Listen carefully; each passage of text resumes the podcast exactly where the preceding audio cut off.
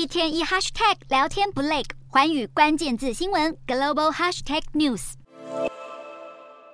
晶片大厂英特尔先前公布去年第四季财报。营收获利双双衰退，其中营收一百四十亿美元，与前一年的两百零五亿美元相比，下滑百分之三十二。其中一个主要原因是因为作为英特尔主力之一的 PC 市场遭到竞争对手超微抢占，销售下滑幅度超出预期。加上在资料中心伺服器方面，英特尔的市占龙头地位也在超微凌厉的攻势之下开始示威。为了降低对台积电等亚洲大厂的依赖，将晶片生产拉回美国，英特尔计划斥资数百亿美元扩厂，执行长季辛格还大力喊话，要借此打造英特尔的晶片领导地位。不过，最新的财报状况似乎显示着，英特尔不仅被竞争对手狠超，还正在逐渐失去晶片市场。此外，公司考虑削减三十亿美元的支出成本，就连信心满满的季辛格也要带头将薪资调降百分之二十五。英特尔要追上二零二二年全球半导体营业额最高的台积电，可能还有一段路要走。不过，表现不如预期的还不止英特尔这家公司。台积电最大对手三星公布去年第四季业绩，显示上季获利陡降四点三兆韩元，较前一年同比锐减百分之六十九，创下八年新低纪录。三星透过声明稿表示，上一季的市场大环境严重恶化，导致需求疲软，晶片价格大幅下滑，预期这个问题将会延续至本季。